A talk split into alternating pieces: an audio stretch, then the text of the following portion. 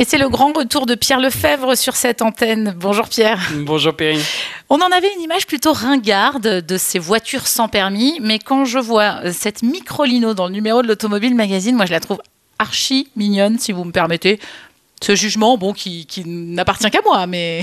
Alors, c'est vrai qu'elle a, elle a de la gueule, comme on dit, hein, mmh. cette micro-lino. Euh, c'est une sorte d'œuf. Hein, D'ailleurs, on a titré euh, l'article Un œuf en or.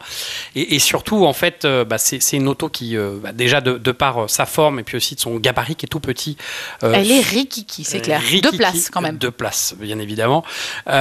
suscite tout de suite la, sympathie. Et bah, surtout, on est loin de l'image de la voiturette dessinée sur un coin de table avec un diesel qui fait beaucoup de bruit qui n'avance pas. voilà. Parce qu'elle avance quand même? Alors, elle avance tout simplement parce que c'est pas exactement une voiture sans permis comme la Citroën Ami, hein, qu'on voit beaucoup de plus en plus sur, euh, dans, les, villes. en France, et qui a un succès euh, très inattendu. C'est peut-être finalement euh, grâce à ce modèle-là de Citroën que le, marché est en train d'exploser, de, changer, puisque les acteurs d'origine de la voiture sans permis, notamment Ligier, eh bien, se sont mis aussi à la propulsion 100% électrique. Il faut préciser que le renouveau, il vient aussi de là.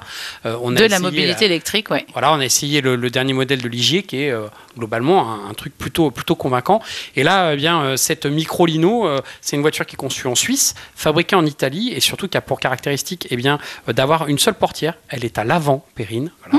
On, passe par l'avant. C'est comme si vous ouvriez le capot, ah, c'est drôle. votre voiture pour vous installer à bord. Alors, c'est novateur en apparence, c'est audacieux en apparence. En fait, tout simplement. C'est un revival. C'est un revival, ah. effectivement, de la fameuse Isetta de la fin des années 50, euh, voiture qui a été euh, produite également par, par, BMW sous licence, et puis même en France par un constructeur qui s'appelait Velam. Ce sont des voitures, ces voitures sans permis, comme leur nom l'indique, qui sont accessibles pour nos jeunes. Et ça aussi, ça peut expliquer leur succès. Effectivement, alors s'agissant de la, de la Citroën Ami, elle est conduisible dès 14 ans. Pour la Microlino, c'est un petit peu plus complexe, il faut avoir 16 ans. Et puis il y a une formation un peu plus longue à avoir. Tout simplement pourquoi? Parce que euh, la Microlino dépasse les 45 km/h. Hein.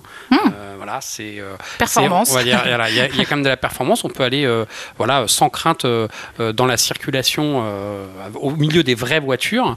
et puis alors après, au côté, pour le côté accessible, si vous voulez, c'est qu'il y a beaucoup de parents qui peuvent finalement décidé d'aller choisir ce genre de véhicule plutôt qu'un scooter pour d'évidentes raisons de, sécurité, par peur de l'accident.